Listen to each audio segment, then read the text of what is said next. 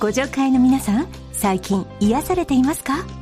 沖縄の ANA インターコンチネンタルが憧れのリゾートステイを叶えます絶景を独り占め開業40周年マンザビーチリゾート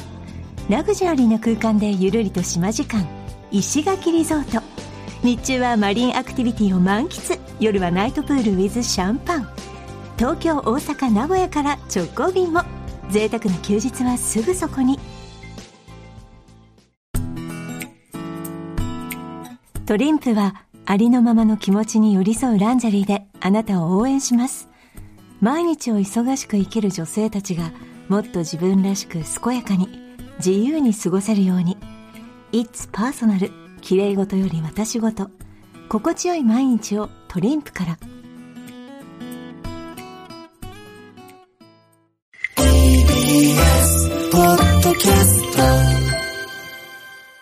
TBS ラジオプレゼンツのポッドキャスト番組オーバーザサンパーソナリティのジェーンスーです。堀井美香です」ちょっと待って、すごいずれてた。ずれてるからもうマイクがすごい今さ、さっきちょっと二人で写真撮ったりとかしてたから、マイクが今右と左にすっごいずれてたの。普通に始めちゃって。ありえない場所にマイクあったからね、びっくりしたね。今戻しましたよ。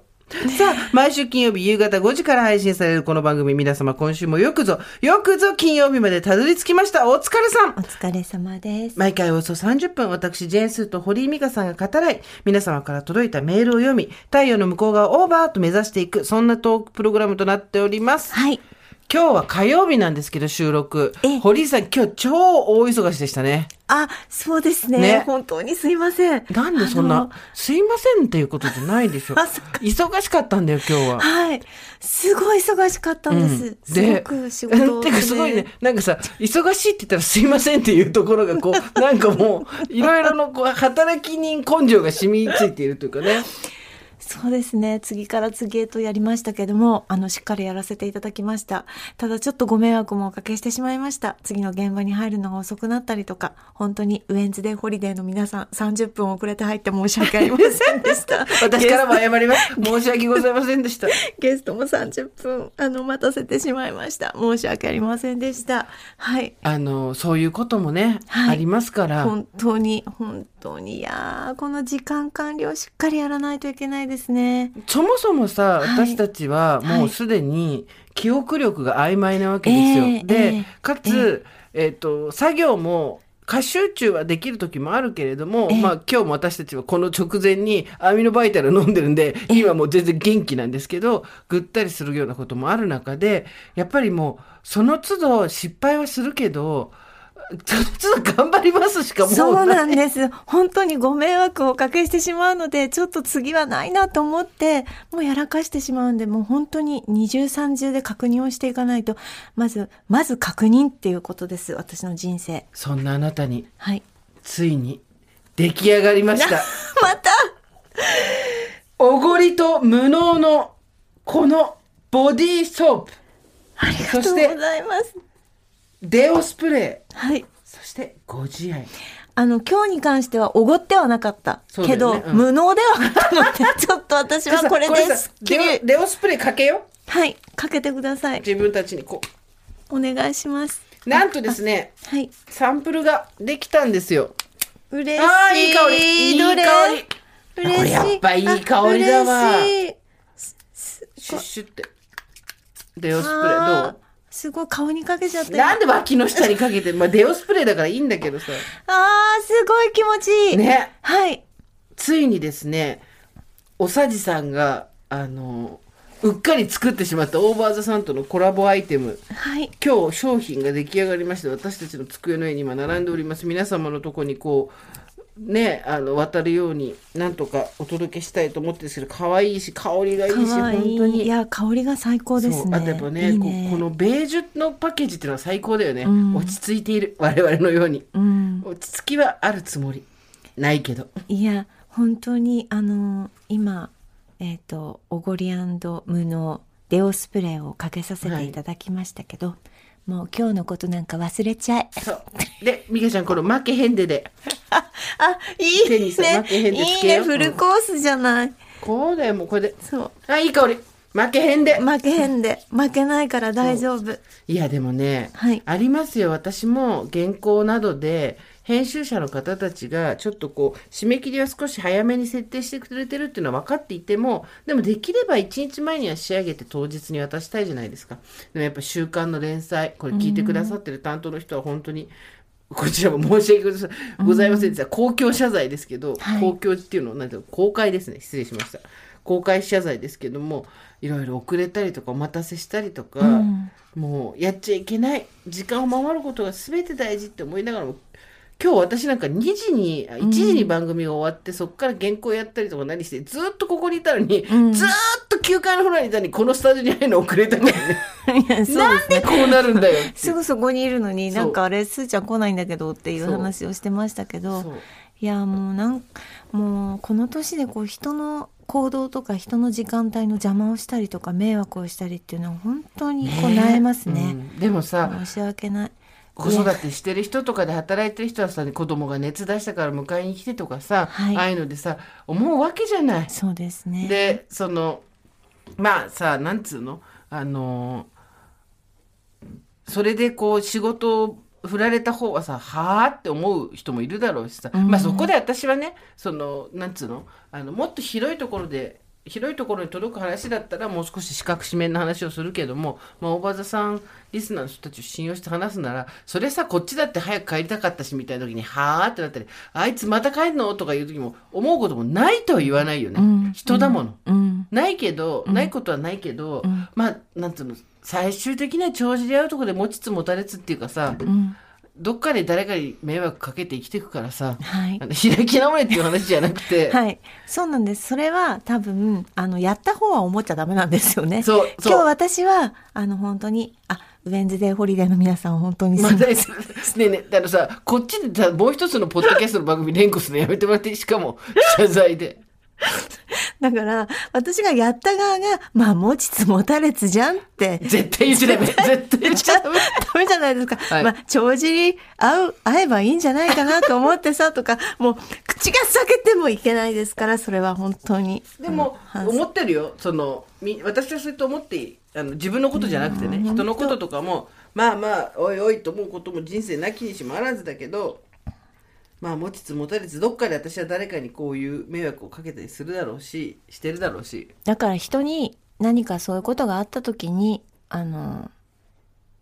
ちゃんと自分で対応するのは あの穏やかにってうん思いますよ。イラッとはするのは人だからしょうがないよ、うんイラッとはするけどまあまあ持ちつ持たれつっていうみんな温かく迎えてくれてさイライラする人もいなくてさ。チッとか言ってくれた方がまだいいよねいやいやいやいやいやいやだやいやいや本当にだからもういやあのなんでしょうね何でもそうじゃないですかなんか仕事を受けた時にあメモしなきゃって思ったんだけど、鉛筆を出すのが面倒くさかった、うんうん携帯を取り出すその手間がうんあの面倒くさくって、うん後でやればいいやって思ってたのがこういう事態に、はいまあねなっちゃったってことですかねそうですよねはいでたあのダブルブッキングしちゃうってことでえ青木 あのえあの、はいダブルでしたっけそうです。あ、えっと、実はトリプルブッキングしてて。 もう、本当申し訳なくて。アイススケートの選手かよ本当トリプルってダブルブッキングして、その、だから、いろんな番組の方に時間をずらしてもらってたんですよ。すいませんって言って、まだそこまでは本当すいませんごの感じでよかったんですけど、3日、4日前に、あれもう1個から連絡があって、あれと思って、そうですよねはい。そうなんでそうす。いろいろもうねひどかったです。申し訳なかったです。本当そうに。ごめん最初からそんな話させてそんなに そんなに公開謝罪のモードになると思ってなかったから大丈夫。私にはこのスプレーがあるから。あー大丈夫。このスプレーさえあれば本当。だだから違うんだよ。自分がそれやることじゃないんだよ。自分が言うことじゃないんです。 いやなんかもうもう少し軽みのある話かなと思ったら まだまだ謝罪モードだったっていう ねそうですよね、でもまあやりますよ本当にあとね私の方は原稿書いて結局それが下乱になって戻ってくるじゃないですかそれ何日までに戻してくださいっていうのが矢継ぎ早に来るわけですよ今だいぶ連載減らしたんで、そうでもなくそれでもまだ来るわけですよで全部にもちろん G メール来て返事しなきゃいけないやつに星をつけて、それを一個一個返事しては星を解除していくっていう作業をしてやっていくんですけど、たまに、なんか一日何十件ってメールがババババってきて、うん1ページ目、2ページ目までに入ってない星っていうのがあったりするわけですよ。あーはい。あれどうなりましたすいませんっていう。あーわかる。私も今日この収録終わったら事務所に戻ってやんなきゃいけなはい原稿戻しがあるんですけど、あすいませんっていうさ、やつあるよね。あるね。なんかでも、そういうことの繰り返しだね。うん本当に。なんか、やっぱり無能、無能を叩きつけられるよね、マ ジでね。いや、本当に、あのー、そうなんです。それも日増しにうん無能になっていく。日増しに無能になっていくって嫌だどんね。どんどんどん無能になっていくから。負けへんで。今匂ってそるうそうそう負。け匂んっでて、匂ってやっていくっていうことですね。ね、はいだから金曜日で今週ちょっとやっちゃったなっていう人いっぱいいると思うんですよ。はいまあ、この番組18万人が聞いてますから、おーあの多分ね1万人ぐらいはやってると思うんですよ。そうですね。やってるでしょうね。やっちゃっ何たかしか。っていう。ねう。ん。あの今日失敗しちゃったとか今週や悲っちゃしっいたこって人ねとあったとそかうあれでしょう、あの心配しないで私たちもそうだからって大丈夫何の励みにもなそらんない。な時にこのスプレーをこれさえあれば私は大丈夫己の臭みを取るっていうね。そうですねあなたあの50歳じゃないですかそうなんですすよ。5月10日でねえ50になります。ビッグフィフティですわ。半世紀50歳はい蹴りのいい数字ですね、はいこんな風に仕上がるとは全く思ってなかったので、うーんまあでもしょうがない。じゃあどんな風に仕上がると思ってたのかって言われると、うーんまあ大体自分の親のことを思うじゃないですか、はいそそれが最初の大人だからさ知ってえる、えまあ、50の時って私41の時の子供だったんで9歳小学校3年生ぐらい、うんで、まあ、今から考えると私のやってることの5倍ぐらいは母親は働いてましたねその、の専業主婦でしたけど、うんうんその家のことやって、うんあの犬がいたんでうん私がこう「欲しい!」って言ったけどやっぱ散歩とか親が行ってくれてうんみたいなのがあったり父親の仕事のことがあったりとかいろいろありましたけど、うんもうちょっと大人っぽく仕上がるかと思ったら、うん残念でしたいやね。ーでも大人ですよいろいろあなたのあなたでもさライフステージ的にはさ、ええその結婚して子供ができて子供が成人してっていうところで、い、わゆる50歳の時には随分仕上がったわけじゃないですか。はいなんとなく予定通りでしたそれは堀井さんといえば10年後を見据えて動くあ女そうですね、まあそうですね思っ思ってた感じだったと思いますうんこういうはい仕上がってる感じとしてはまあこういう感じだったなっていう通りにいってるってすごいねうんまあ通りではないですよいろんないろんなことがありましたしこうじゃなかったってこともありますし、なんか一番の予想外って何でした、予これ想は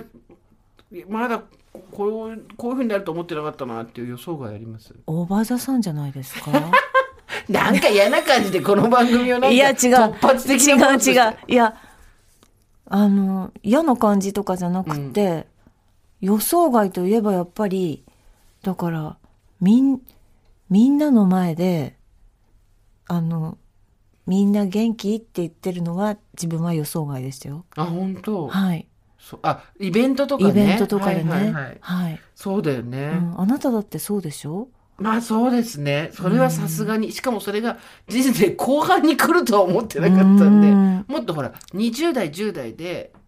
アイドルとかさ、うんそうやってみんな元気だけど、まさか同世、自分と同世代の女の人たちに、みんな元気、本当に元気かどうか確認してるっていいう、ね。やでも本当わかんないですなんか実は何もないようでいてこの先うも、ん、でも平野レミさんってはい。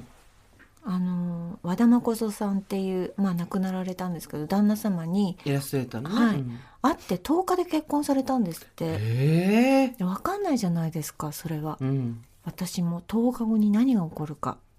何が起こるかわからないって言うけども、で、うんってことは、でも何も起こらないかもしれないけれどもねなんで半分喧嘩越しなんだよ。わからないじゃないですかそれははいあなたも、そうですね。みんなそうですねみんなそうです。生き死に含めてわかんないです。そうなんですだから今の現状の自分がこのままあの1年後とか10日後とかに存在してるかわかんないですからそうね、本当そうね。うんだからそうだよ私だってさ、うん本当に1年2年前だまあ大場座さん始まるまで大場座さんやると思ってなかったのと一緒でさこねいつかこうなんかこうポッドキャストを始めてとか思ってたわけではないし、うんこんな週末全部プロレス行くようになると思ってなかったし。うんそういう意味では結構し人生の下半期の方がうん予想外のことは起こりやすいのかもね。ううんん何があるか分かんないしすーちゃんだってね、この先このいるイベントとして何ですかえ何がありますか私この先全米デビューとかそういうのですかあいろんなデビューはまずあります全米ねデビューは何でも何でもあいろんなありますデビューがありますよねいろんなことがありますからあとヨーロッパチャート1位も ヨーロッパの何のチャートか分かんないけデどビューに関してはまだ可能性はすごいあると思いますよだってやってないことは全部これからデビューできるんだもん脚本家とかもあるじゃないですかまあちょっと技量がないけどねまあそのでも歌出すとか突然分かんないけど歌出そうか二人でぶ誰も買ってくれない 舞台やるとか、舞台考えてもいないね、うん、なんなら想像したこともないね、うん、なんならライフイベントでもねそうねあるじゃないこですかまあ、あの妊娠出産は無理なのであの年齢的にもで残されてるライフイベントって言ったら結婚ですけど、はいまあ、法律婚がめんどくさいんで、ええやるとしたら事実婚ですね、うんやるとしたらって奇襲みたいな言い方してますけどやる今後やでるも可能性がある奇襲としては事実で婚もありますよねそうですねそうそうそうそうい事うこ実と婚っですよてどうやってやるんだろうねちょっと事実婚してる人メール欲しいねあそうね、いや本当にそのさいつもさ法律婚と事実婚の話になると、うんあのー結局さ相続の問題と病院に行った時のその手術どうしますかとか、うんあのー同意が家族の同意なのかとうかさ、んどういった時に何が困るのかとかこういうことは別に問題ないとかたまに来るじゃん事実婚してますみたいな人メールででちょっと改めて事実婚チームの話聞きたいね。そうですねね、うんでも選択的夫婦別姓さあの選択的って言ってなんか早く叶えてほしいよね、全員がそうじゃいないんだからさ選択的なん選べだかるらっさてこと可能性ができるってことですからそうねそうそうで、よっちゃんと例えば私が結婚したら名字を2つつなげたりすることもできる国もあるじゃんだかあらジェーンスー吉田みあたいな ちょ素敵じゃないよっとかっこいいいいよね、まあ、よっちゃんすでに家庭がいるからそそううそうだなさいよそうなさいよじゃないよそうなそれそうしちゃいなさいそれよハラスメントだからもうジェーン・スー吉田みたいになることもできるわけですよああいいじゃないですか、どうですかあのだってそんなこと言ったらよそんなこと言ったらよ堀井さんだって卒婚みたいなことあをあ選択として円満のまま卒婚これがそうですね時がムネムネするようなことが起こったりするかもしれませんようん時がムネムネしてもやっぱりあのうんそれ以上の発展はないっていうことうをん学習してしまっているので、あのムネムネはなしなしです。な胸胸はなしなしですかわかんないよそんなだって今自分の口でさ何が起こるかわかんないって言っときながらさ だからそれはもう対象外です。なんかそういうことは、それはないんですね、はいで、例えばじゃあ、えっと、円満離婚をして、はいそこから誰かと恋に落ちるみたいなことは可能性としてはないですか。ないですね。なんなん、絶対これどっかで、うま、この野郎。苦悩の、苦悩させいてやみたい。本当うにんね、ないんですよね。その、胸胸がもうなくなっちゃったんですか、うん、そうなんか時々おっと思ってもやっぱりゴンってそれるからモグラ叩きみたいに。誰に何をされてるのか 全然わかんないけどね。な神様みたいのがいるわけそういう、なんかこう、 ばあの、ひょうきん族のバーツみたいなさ。 なんで、あの、そうなんですよ。えでも例えば自分がさいいなと思った人がはい。なんだろうその気が向こうにもはいあるみたいな感じが、はいもし分かったとしたら自分はどうすると思いますあ、これは難しいですね。うんあのー、やはり、だってか一応その法律上の夫がいるわけじゃないですか。はい。あのー、普通だったらね、法律上の夫がいなければ、やっぱり、この、恋は自由ですよ。そうでしょうね。けれども、いることによって、うんこう、ぐっと、やっぱり押し殺します。そこはやっぱりすごいスイッチがしっかりしてるんだよね。そうですね森さんはね、はいだってそこの機能が今完全に死んでるもん ね。こんな人見たことないって。そこがこう、はい何かが起ころうとすることを、ええ最最大に防ぐための方法としては、その機能を殺すって いそうう。ですね。自分にはない って、あの、言い聞かせるっていうことだと思います。すごいね。はいその点も私はもう独身ですから。いや、だからす、いやりたや、放題コロンブスですすよごいなと、私は本当にね、なんか、羨ましいとも違うんだけど、あ、どんな人生だったろうなって思います。自分がね、独身だったらね、うんうん私も結婚してたらどんな人生だったろうなと思います。うん、だって私今多分この人っていう人に「うんすいません私こういう気持ちなんですけど」って多分言えるんですよ。えあ、例えば好きな人がいたとしたらってこあとのそうそうんいたとしたらねうん家庭の話でね。家庭うんでもう自分にそういうものがなかったら、うんうん夫がいないとかだったら、ねどんどんいけるわけじゃないですか。うんまあちょっと、ずいぶん膝に来るけどね。 ずいぶんと膝には来でるけど。も膝に来てもやっぱそういう選択があるわけじゃないですか。はいはいはいうんですね。ね、そうだよね。うん私結婚してたらどうなってたかな。うーん全然ちゃんと母親やれてなかったと思うな。いやいやいやそんなことないですよ。母親って別にちゃんとやろうとしなくてもあの子はちゃんと育ちますからそうなんだ。多分はい。うんライフイベント。いやーねちょっとしっかり話したいですね事こ実の婚。事実婚行くか。事実婚、うねあなたはだからあの誕生日が来るので私、盛大に祝いたいともういいから。マジでいいから。ええうん。勘弁して。いやいやだから私、あのあのあなたにトスカを聞かせたいそれ言ってたね。ありがたいけどね。ライブに連れてってくれるんじゃないのがこの人のね。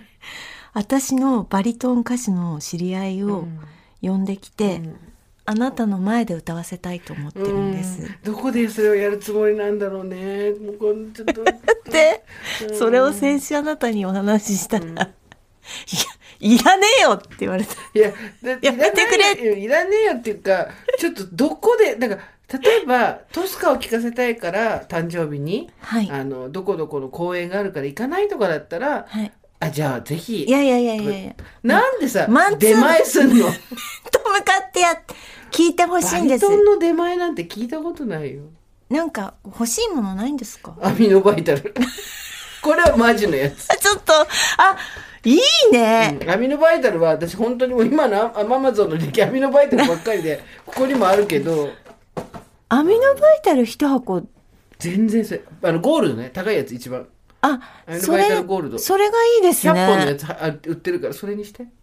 あ、そうですうんじゃあ4,000円だからえ、じゃあバリトンはいらないですあかバリタルよりバイタルの方が ね、バリトンバイタルバリバリトトンンバイタル。そうよりバイバイタルですかそうですよ。の方が。いえいなと思えうあとなんか欲しいものないのちょっとちょっとひねり出してみてよせっかくの50歳じゃないですか今、あの、しどうせあなたいろんなものをもなんかもらいになってるんでしょそれは分かってますもうね、ね え。何しっぽりが物を増やすなんて言ってるか らね。ちょっとじゃあ物じゃなければいい物じゃなければいいってことはバリトンはいいってだこかとでらちすょっと待っかて。うわぁえっと。チェロも入れましえょうもう一度、もう一度、もう一度ゴーシュ。ゴーシュ。 50黙ってくれゴーシュ。 俺のゴーシュ。えー、って美味しいもんでも食べに行きましょうよ二人でそれでいいじゃないいですつかも食べてんじゃないですかそうそうのいやなんかなんかさなんかすごいいいの食べに来ようよじゃん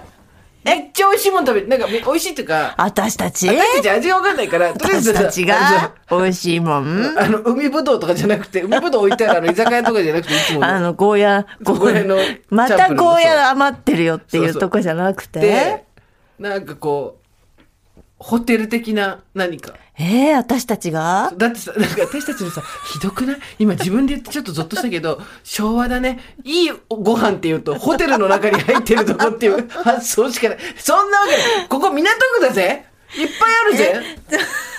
なんかあるでしょうが。あなたあるんですかじゃあ、私から誕生日プレゼントって言ったらえ、超身構えるじゃないですか。うん、すごい。か、ちょっと待って、チェックさ せて。ちゃんとチェック表にして送ってきて。残り物 のいら ない残るものじゃないでしょうねっていう形、形あるものじゃないでしょうね。チェックしますからなるじゃねん。今年誕生日は何あげたんだっけ花とお花をいただきそうまそうそうしだた。からそれだよね花だったら消えもんだからさうん。大きでめものお花もほらたくさ んね。やっぱそれさ大きめの誕生日大にきめの部屋のさ家家にやってるさあの和食の店みたいになっちゃったんだよね私の生け方がちょっと良かったもんですそかうら。そうそうそう行き方がすごい良かったんで、はい写真送ってもらったんだけど、はいマジどこ の和和食屋さんみたいな西麻布のあの和食屋さんみたいみたいなな綺ドウェーっていうね麗な感じになりました。ね店に池に来てもらいましたみたいになってたんだ よねえー、どうしよう。あ、あなたのい、あた、あなたの家に、家にだから来んなよ何よあなたの家に料理人と二人で行こうかなえ、。なんで何するのなんでクックするの、クックしてもらって、うんで、出してもらって、うん食べるやつうん、そっか、うん。もう普通にさ、なんでさ、出前すんの全部。バス借り切っちいゃや、う。だからさ、二人だから普通の車でいいし、なんで出前すんのえー、なんか、特別なものをしてあげたい。私は、特別なことを。でそそれね、もうし、あれですよ。あのエゴですよ、あな たの。それね、プレゼントババアのエゴですよ。あなたから昔からもらったものは毎回迷惑なものだから。 誰にも負けたくないん です。あれね、負けてはいないけど、迷惑だだって意味で負けてないよ。だってこの人、ギャラあげろっていう上りを作ったでしょまず。はい。上りで普通に唐揚げ屋さんの横とかにあるね、でっかい上り。はいあれ作ったでしょあ一個と、 2万8千しましバた。カだね。それ2つ。二つやっ たでしょ本当バカだよね、金の使い方。あとあの、あの、あれでしょ、はいサッカーチームの優あ勝のトロフィーでしょあれは、えっと、5万いくらしました。 毎回5万私に使うのよなんでそういうことするの本当にそういうんじゃなくて、二2人で美味しいご飯食べに行こうよそれでいいようん、そうですか。なんでそれが気になる特別でいたいみたいなのうざいよなんかほんと私、あなたの特別でいたいんです。それをさ私だけじゃなくていろんな人にやってんじゃんあんたもうさ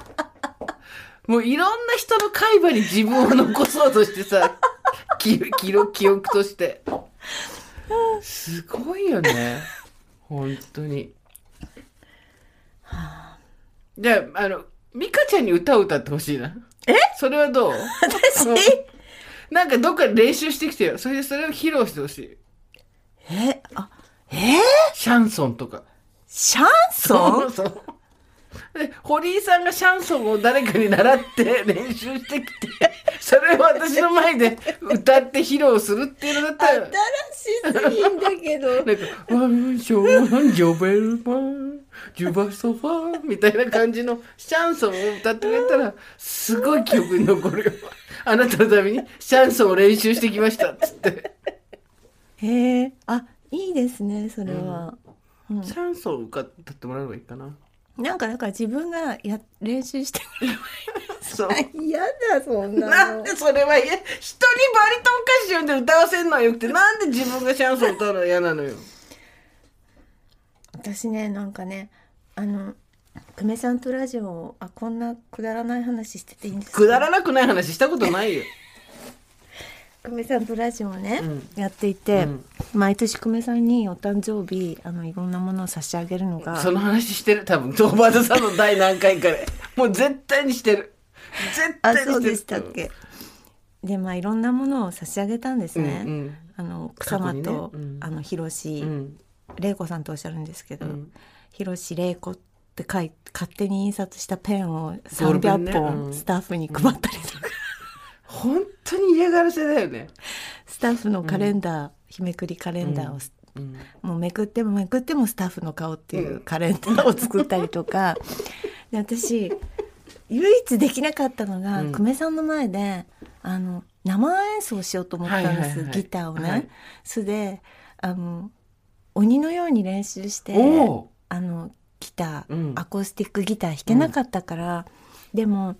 あの禁じられた遊びを中学校の時 にちょっと弾いたことがあったからラッタッタできるなと思ってそれを久米さんのところにあの久米さんのお誕生日の日に弾いて差し上げようと思って、で毎日その時あの駐車場うんにあのちょっと空き地があるんですけど、そこのスペースあのスタジオのねところであの毎日練習して赤坂で、うんうんはい、で結構完成したんですけど、うんうんあの勇気がなくて、なんか弾けなかったんですよやれなかったのだからいまだにそれを後悔しててじゃあそれでいいよ私が受けるよその禁じられもうた遊忘びれちゃったんですけどもうダメなのもう何年も前ですから多分弾けないと思いますけどねバンドやるとしたら何の楽器やりたい一から覚えるとしてドラムですかねドラムやりたいんだ、はいかっこいいねじゃあバンドやろうよ 突然バンドやろうぜドラムって難しいのかなあれねリズム感が必要だからそれがあなたにあるかどうかだねあなた何やりたいんですか私はやっぱりギターをやってみたいですねギターあの素地はあるんですかないです全然ベースの方が弦も少ないし指で弾くからあの、まあ、技術はいるけど早く体得できそうな気もするんですけどコードを抑えたりっていうのは多分私全然できないと思うのでそうですよね大人のレッスンで、はいあのちょっとギターは弾けるようになりたいですねへええちょっとギター練習してきてくださいよちょっとででも真面目に真面目になんか楽器なろうかなとはちょっと思ってたのあーへえなんかあああいいいい大人のい山いあマみたいなのあんじゃんうんああいうので、うんうん、新しいあなたはいや楽器ピアノぐらいしかやってなかったから、うんうんいわゆる弦物うんあ吹くのはちょっともう無理じゃん。うん快活量的に。 大声とか、プーンみたいな、絶対無理だから。えぜひやっていただきたい、ね、で、あなたもドラムやってよ。ドラムねで、ドラムとギターっていう斬新すぎるもバンドを、ホワイトストライプスみたいなバンドをやりましょう。あ楽しいですねねでもねこの年から全く新しい楽器をうん。やるとか、そうね。そのシャンソンやるとかオペラをやるとうんか、ボケ防止だけどね、完全に。いやいいと思いますね、今、多分、中学とかにやってれば絶対弦を押さえたりはもっと簡単にできたと思うけど、ん今からやると大変で手もつっちゃうし、多分。そうね指もつっちゃうし、あなたの誕生日一週でも間後だからなおかしくない私のさ家にさ普通にギターが置いてくかかエレキギターが掲げてあるのすごい面白く ないえちょっていとうポロポロンってしてほしいですねね、うん、うん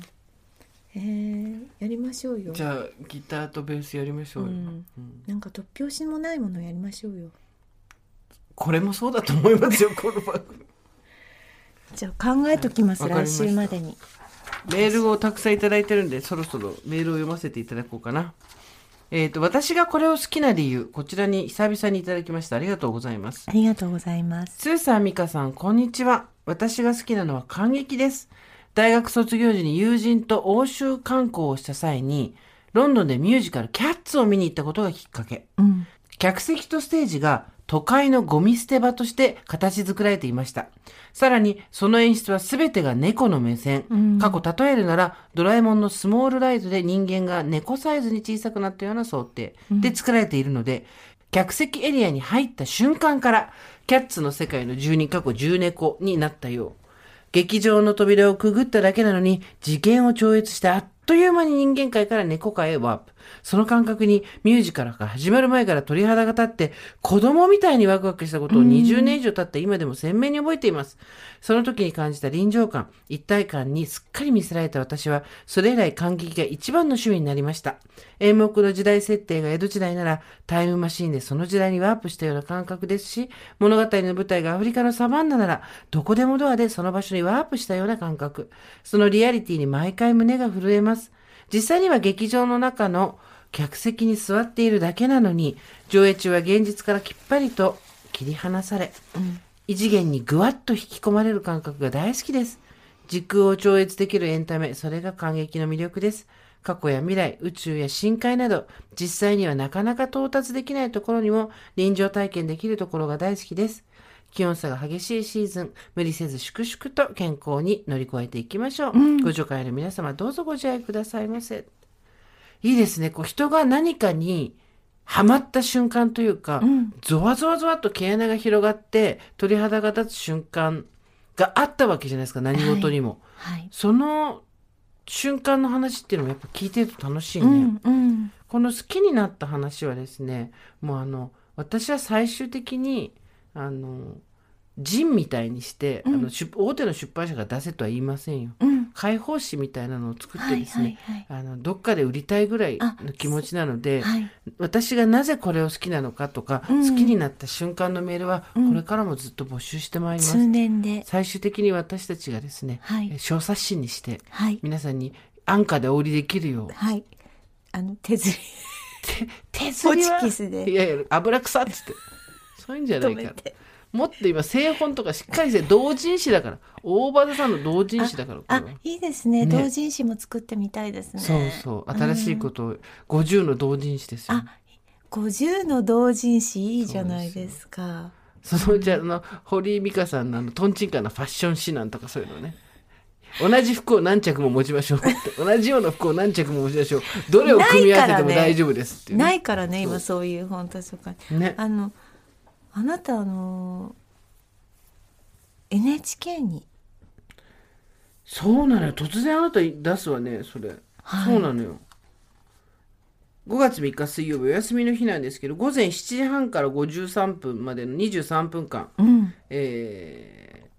この間情報会議になりましたけど、はいインタビューここから「j n 数ということで NHK に総合テレビ5年ぶりぐらいですテレビちゃんいやあのー地上波に出るのは多分ちょっとこれ皆さん楽しみ5月3日なんですけど、はいいやちょっとこれジェーン・スーがテレビに出るのって本当に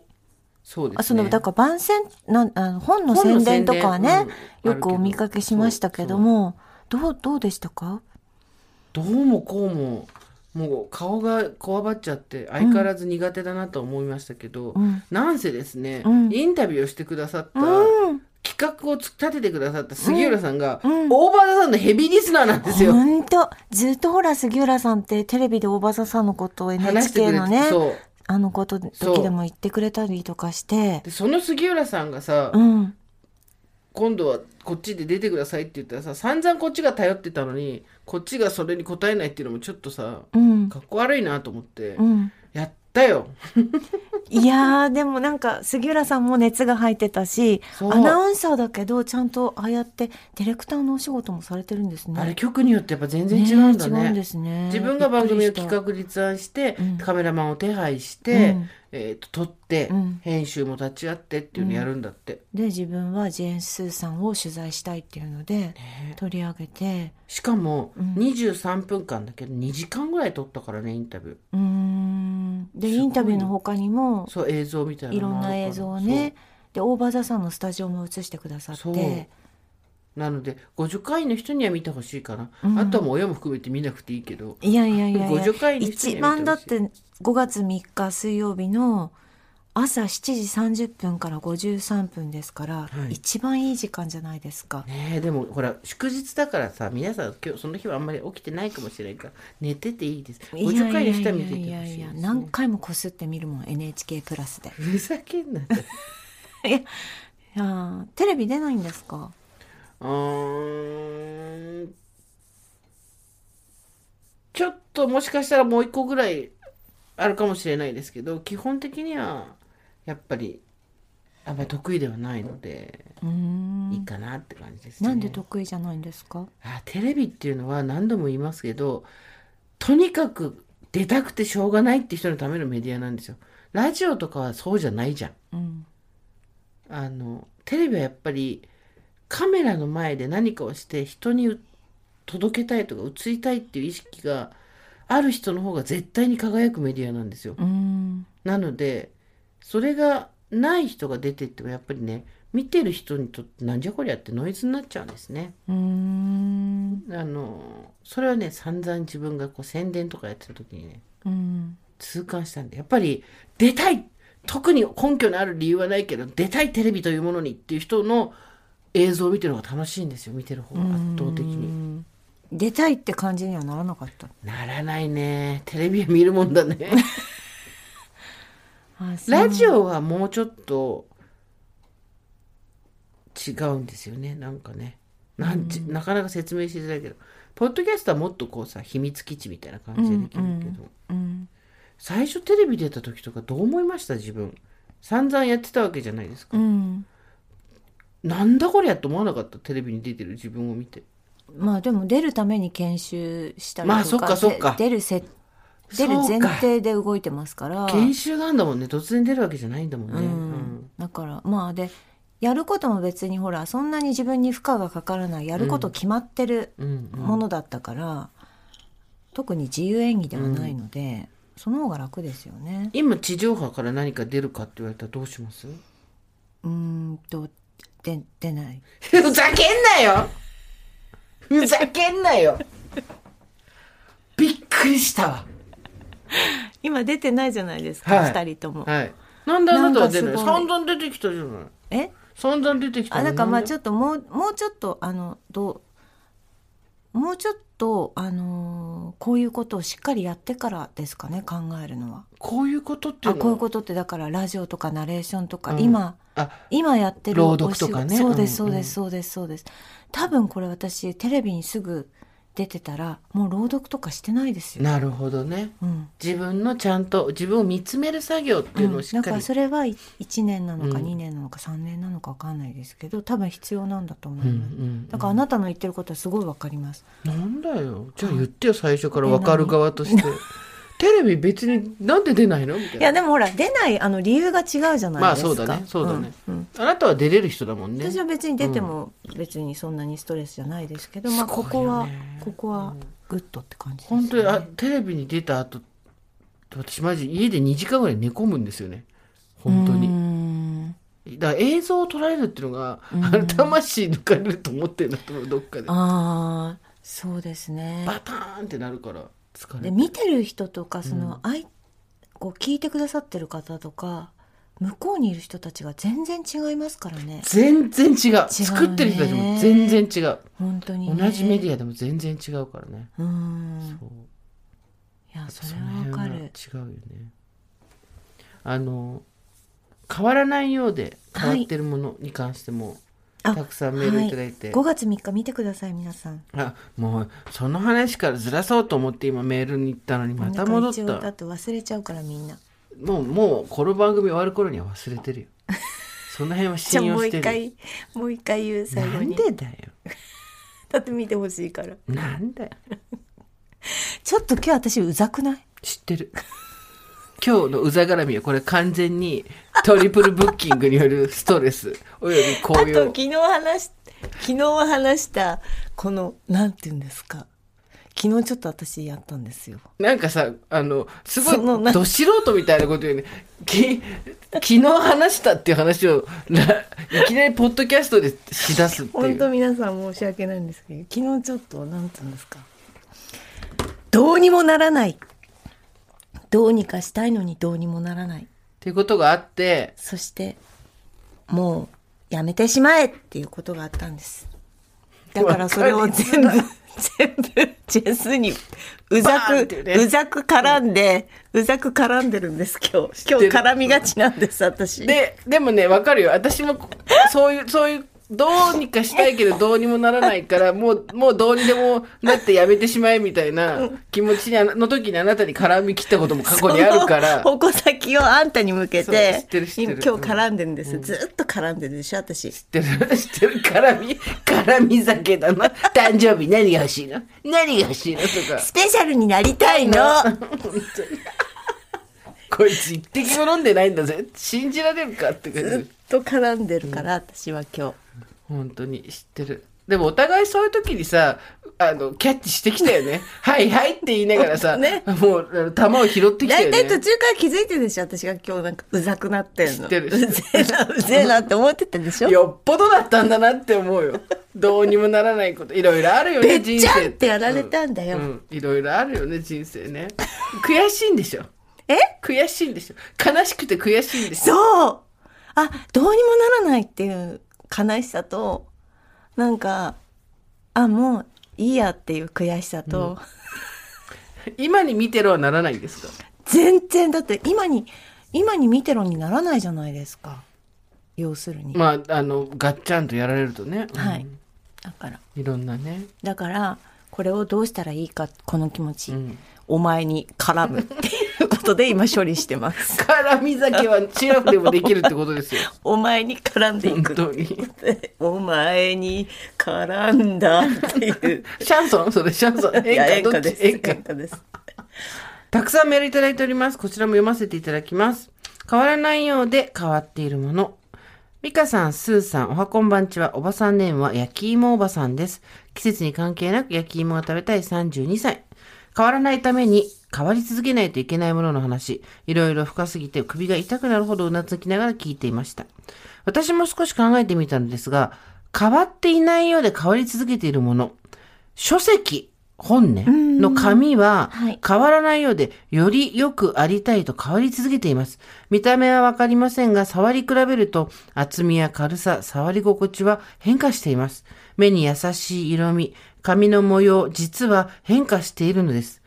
読書と紙が好きなだけですが、本だっていろいろな影響で一冊が500円で買えないほど値上がりしていますが、昔と比べると見返しての紙の素敵な色や模様だったり、進化しているのです。でも本屋で悩んでる姿、価値は見てるだけでは変わらないです。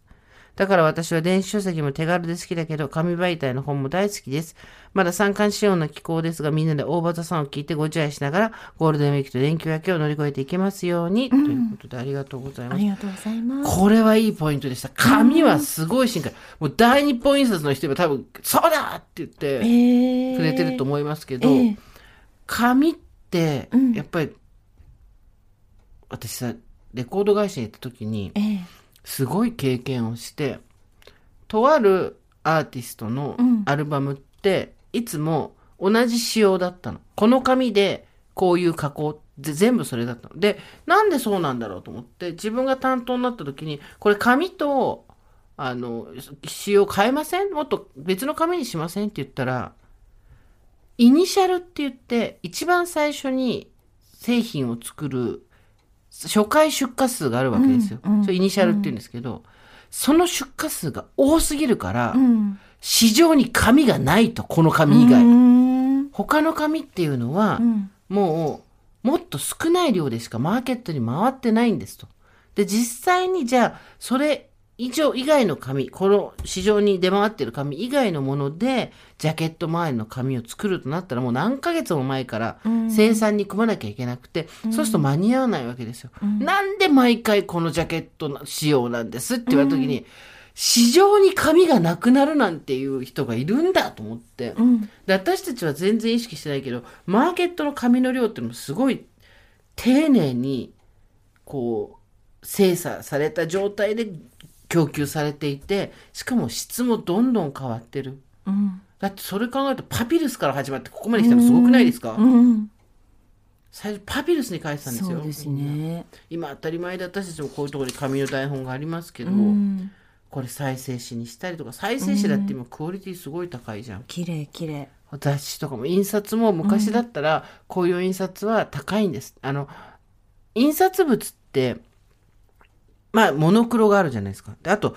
4色って言って、えっと CMYK あの4つの色をいろいろ混ぜて作るっていうのと、はい特色って言って、はい特別な色っていうのがパントーンとか大日本印刷の色があるんですよ。で、それぞれこう入れていくと値段がどんどんこう印刷で変わっていったりするし、印刷、エンボスの技術とかいろいろあるんですけど、まあ無限の可能性がある中でやっぱりたくさん発注すれば安くなるけど少なかったら高いみたいのがある中で紙とか印刷の技術も私が多分20何ぼでその業界に関わり始めてるじゃんジャケット作って CD ので今実際自分の本作るっていうのになってってんじゃん、基本は変わらないけどやっぱりバリエーションとかできることはすごい増えてってるねだからもうやっぱりその縁の下の力持ちみたいな人がいて、うんその人たちがうん進化をね、ん進めてくれてるんですようんその人たちがいなかったら今私たちはまだパピルスでこれやってま すよ大場田さんの台本パピルスでした、そうです本当にねありがとうございますありがとうございます。定番だけど変わっているもの。スーサミカさんおはこんばんちは37歳、会社員、プレおばさんネーム、ポイズンプリンと申します。うん毒プリン私私が定番だけど実は変わっていると思うのは映画館です。おお娯楽の少ない時代から娯楽が飽和状態の現代においても生き残っているのは変わり続けているからに他なりません。まあ確かにそうだねスマホやタブレットなどで家で見ることができるのになぜ人は映画館に集うのか。まず映画館で見ることによって強制的にながらみができなくなり、うんうん物語に陶酔できるのがいいのかなと思います。そして今は大型シネコンの 3D 上映や単館系のニッチな作品まで多様化した現代人へのエンタメへのニーズに応え続けているから、今も映画館は映画館として存在し続けているのだと思います。今あの音とかもドルビーサラウンドとか音はいいですすごいよね。やっぱり映画は音ですね。ね、あの、昔私たちも知らないんですけど、ええ、親が持ってたサザエさんの4コマ漫画の単行本読んだら、タバコ吸ってたシーンがあって、映画館の中はでいはいはいは。い見たことあるあ、全然ありますよ。マジ私それははいさすがに自分の実体験としてはないんだよね。タバコ吸ってた人いたいました。私、秋田でよく見たし、東京に出てきてからも新宿の、それこそ、えっ、オーと、ルナイトとかそういうのかなそう、えっ、と、社会人になってからだと思います、えーそれこそ。本当で、オールナイトで行くと、うんなんか、タバコ、足上げてたりとかしたもんあっね。たねう。ん。我々の民族は、っていうか全世界そうなんだけど、うん。意外と汚かったんだよね、そそのうそうそうそう。ゴミとかも床にとか、うんあとさ、こう、あの、い、川とかも超汚かったじゃん。汚かったです。道もそうだしね。そうそう。今だって雑草一つ生えてないですから生えてないそうそうこの辺の綺麗なところとか言うとね映画がもうすごいはい綺麗になったし、映画はやっぱり音です、はい、音で、音ですね。定番だけどどんどん変わってるもの。スーさん、ミカさん、おはこんばんちは。おばさんネーム、白米大好きと申します。34歳。まだ卵の殻が尻についている新米おばさんです。いつも楽しくラジオ拝聴しています。定番だけどどんどん変わっているもののお話で最初に思い出したのが、少女漫画の月刊誌、仲良しです。はい先日ふと立ち寄った本屋で発見しました私は幼稚園でアニメのセーラームーンにハマって以来少女漫画は仲良しで育った仲良しっ子ですセーラームーンを皮切りに様々な少女漫画に触れて心をときめかせるようになり、毎月初めにはこれがなければ始まらないとばかりにせっせと本屋へ向かうように、特にカードキャプター桜という漫画が好きになり、呪文を覚えて誰もいないところで唱えてみたり、主人公の桜ちゃんが履いているローラーブレードに憧れて練習してみたりしていました。かわいいそんな私も大人になり仲良しを買わなくなって久しいのですが、先日本屋仲良しを発見。そういえば昔読んでたな。今どんな作品があるんだろうと何気なく表紙を見てびっくり、なんとあの桜ちゃんが笑顔で表紙を飾っているではありませんか、今も新しいシリーズが連載されていたのです。作品のラインナップを見れば私より上の世代から親しまれているおはようスパンクあ、懐かしい。ワンコロベという漫画もありました。もちろん今時の作品もたっぷり。学園や異世界など舞台は様々ですが、どれも乙女心を刺激する作品でした。また昔から続いている作品たちは、以前の絵柄の雰囲気を維持しつつも、現代の子供にも親しみやすいよう少しずつタッチを変えているように感じました。確かに漫画の絵って変わってるよね。個人的に思ったことですが、私が子供の頃に読んでいた仲良しは、私たち子供に向けた作品をたくさん届けて、届けようとしてくださっていて、今の仲良しはどの世代にも楽しめるようにされているのではないでしょうか。この冊子が一冊家にあるだけで、子供はもちろん、かつて子供であった人たちも混ざってみんなで楽しめるところがあるように感じます。電子書籍の台頭で雑誌を手に取る人は昔よりも減ったのではないかと思います。私自身本屋で本を買うことと電子書籍を買うことの比率は半分、むしろ、えー半々ですね。むしろ、えー電子書籍に傾いているかなといったところで以前よりも紙媒体に触れるか機会は減りました。仲良しをはじめとした少女漫画誌もきっとその影響はあるでしょうが、様々な人に楽しまれているように進化し続けているのかもしれないなぁなどと久しぶりに購入した仲良しを手に考えておりました。なお、付録は、さくらちゃんのメモリアルプレート、机の横に飾ってアクセサリー入れにしました。寒の戻りもありつつ、暖かさを増している今日この頃、季節の変わり目ですので、十分にご自愛ください。ということで、ありがとうございます。いいですね素敵おはようスパンクってまだ連載してるのすごくないあすごいねスパンクの似顔絵描くのがめっちゃうまい山形っていうのがいてさ、男の子なんだけど、もうスパンクの似顔絵めっちゃうまいの。すぐスパンク描けんの。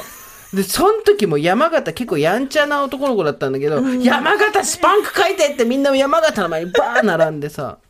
うまいんだよ山形スパンク描くの。今でもや山形さんうまいかね。ねね五50になっえ、ても。 50になってもスパンク描けるかな久々まあ書いてみっかって、ねとビシビシって書くんでしょ。パパパパって描くさの。すが。どうしてこんなにスパンクがうまいのってみんなで。そうやってたよえージェーンスーと堀井美香のオーバーザさん。さあ、ここでお手紙届いております。はい。えー、スーさん、ミカさん、ご助会の皆さん、おはこんばんちは。ご無沙汰しております。味の素、アミノバイタルおばさん、河内です。おー河内カチささんんこんにちは大人の私たちにちょうどいい、タンパク質生活を、ミカさん、スーさんはもちろん、ご助会の皆さんにも知ってほしいという、おせっかい精神から、アミノプロテイン4ウーマン、アミノプロテインを紹介してまいりましたが、プロテインは3ヶ月以上継続使用がおすすめと言われております。ミカさん、スーさん、そしてご助会の皆様、4ウーマン生活、続いておりますでしょうか続いてます マジでもうこれないとダメっていうぐらい。でも、あの、フォーウーマンだけじゃなく、私はもう今全アミノに、そうですねオそうーですねルバイタルにリーチして、そうですねちょっとこれ見てくださいよ。自分の加減でね、まあ、なんと。これはですね、私が生活を踊るっていうラジオ番組やってんですけど、はい。そっちの方で、あの、スタッフにも、このアミノバイタルの凄さを知ってほしくて、ええええネット通販で買って箱で買いして、はいあ大きい箱のが売ってるんですよ。100本入りみたいなのが。ええ120本入りです、そうでこそちれら。を買って、はい金に物を言わせて買って、はい。アミノ酸すべてを吹き飛ばせ、アミノバイタルって箱の開いたところのあの帯に書いてですね、置いてあって、みんな今これはスタッフがスタッフ用にそうそうなんです。ね、決めろ、シュートを決めろってことですね。これでみんなすごいです。飲んでやってます。 9 9回のラジオの皆さんがそのアミノバイタルを飲んで士気を上げていくっていうことになってます。を目指してますね。はい本当に。っていうぐらい、あの、あ本当に朝一歩、昼一歩、下手したら夜も寝る前に。夜寝る前に飲むとやっぱり、あのいいですね寝つきがいい個人の感想がありますね。はい。私もあの、もうサクサク出してサクサク飲んでますね。本当に。はいこれはマジだよ。ええあの、勝さんありがとう。本当に。いろんな理由があって、個人の感想でしか語れないけど。続いておりますでしょうか続いております続いてます。っていうことです。はい必須アミノ酸は体の中で作ることができないので、食べ物から取る必要があるのですが、なかなかコンスタントに体が必要としているタンパク質を取っていくのは難しい。そんなお悩みから、アミノプロテイン4ウーマンをおすすめしています。必須アミノ酸が 2700mg も取れますし、うなのよ。多いのよ、あれ。ソイプロテイン吸収の早い超低分子コラーゲンを独自配合しております。はい1回分がスティック1本 3.8g と少量でおよそ 15kcal 混ぜる必要もないのでシェーカー不要で持ち運びも楽で飲み続けやすいです体に不足しがちな鉄分カルシウム運動に大切なビタミン B6B12C も女性にとって嬉しい栄養素も入っており一石二鳥ですなんといっても美味しいですそうなんです。はいなんでビタミン B6 だけ B6 になったんですえかなんかあのゴルフのあの ?B6。ゴ ゴルフもほらあのあの何ですかパー10 4まみでたはいなことそでうすそかうそうパー4だけどパー12になるじゃないですかわかんないけどアミノバイタルおばさん河内は、ご助会の皆様の栄養摂取をお助けしたい一心、そしてご助会の皆様も誰も置いていかない精神は23年度も爆走中ですので、今回もプレゼントをご用意してしまいました。素晴らしい河内さんの太っ腹すごい衛星からも見える太っ腹万里の頂上かからも河内さんの腹かっていうぐらい太いもう今や誰も止めることできないからご用意してしまったんですありがとうございますオンに切るやめようやめようと思ったのにご用意してしまったんです今回もありがとうございます今回のプレゼントも初心に戻り、アミノプロテイン4ウーマンをこちらの製品6月1日までに応募してくださった方に抽選で50名様出でた太っ腹持ってけ泥棒スタイル50あれすすごいの入ってんだよしかも50名様にプレゼントスティック並べたら相当な距離いきますからね本当ですよ地球3周分ぐらいですよそれはこれは嘘いかなでいすけど今のは嘘ですあの赤坂から四ツ谷ぐらいまでは行くと思本いま当すかよ皆様ぜひぜひ感想もお聞かせください。ここ大事。ここ大事。使ってみてどうだったのこかこ。が大事。そこうれで。す。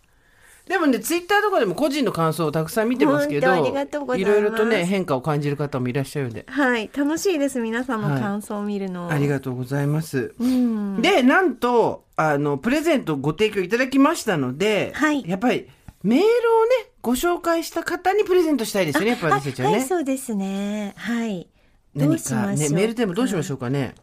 うん。あの、私たちも、あの、アミノバイタルは本当に飲んでるの。この収録前は必ずと言っていいほど飲んでますし、はい。疲れたなっていう時にも飲んでますし、でもそういうなんかこう、これを見ると上がるとか、これをすると上がるみたいなうんうんものって誰にでもあると思うので、はいアミノバイタルならぬ、私バ イタル。私を上げるもの、私バイタルを送ってください送っ。てください。あの別に物を送んなくていいですからね。何をすそうですそうるでとすテンション上がるとか、何はをい見るとテンション上がるっていう、そのあなたバイタルを教えてください。はい。私たちも息をするようにアミノバイタルを飲む日々ですから、はい、メールご紹介した方、メールを送ってくださった方、50人にアミノバイタル、アミノプロテインフォーウーマン、ストロベリー味をプレゼントはしい、まこす。れ美味しいです。これから月に1回程度ご紹介しますの で、思いついたタイミングで送ってみてください。はいメールの宛先は over.tbs.co.jp まで、懸命に私バイタルと書いて送ってください。郵便番号、住所、お名前も書いていただけると助かります。かっこスタッフ が。はい。そうそうそう。メあのさールアドレスだけだと一回確認しないといけないんです、住所とかをだからあの住所お名前も書いていただけるとはいお願いいたしますはい、こあれ、なんとですね、いさっき、あの、河内さんの手紙の方には、6月1日までに応募してくださいって書いてあって、あの、こっちは思いついた時に送ってくださいって書いてあって、どっちなんだって思って聞いたら、なんと、まず第1回目は6月1日まで。はいで、第2回、第3回が、はいメールの集まり具合によっては、ええ開催されるということらしいですよ。そういうことです皆さんのバイタル度にはいかかってる、この企画。そうですそうですその度にですね、カジさんがまたで すね、太っ腹を、衛星からも確認できる太っ腹をですね、ご披露してくださるようなのてで、かすごいですねそうありがたいですねでもね、これ自信があるんだと思う。一回知ったらもうあと自分で買うでしょっていうことで。あそうですねで、ずまんまと見てくれ、この私のはい箱買いを。何回箱買ってんだっていう話ですから 本当には、はいいよろしくお願いしおます。願いいたしますお待ちしておりますカーチさん、ありがとうございました。といったところで今回はここまでにしておきましょう。最後にお知らせです。もう一回言うよ。さっき言った5月24日水曜日におさじさんとコラボして発売するおごり無能。実際に調校しに行った際の様子がウェブ記事になっております。はい詳しくはおさじさんのホームページご覧ください。私と堀井さんと二人で、えっ、と、調校で皆さんのところにお邪魔していろいろやった様子がですね、公開されてます。ぜひ見てください。はい。そしてもう一回言うよ。5月3日水曜日午前7時30分から53分まで23分間ですけれども、こちらぜひ、 NHK 総合、インタビューここから。うん。私がインタビューを受けております。はい。さあ、そしてオーバーザさんでは皆様からのメッセージもお待ちしております。送り先は番組メールアドレス over.tbs.co.jp over.tbs.co.jp アルファベット小文字で over です。それではまた金曜日の夕方5時、大場座さんでお会いしましょう。ここまでのお相手は、堀井美香とジェーンスーでした。オーバー。 podcast.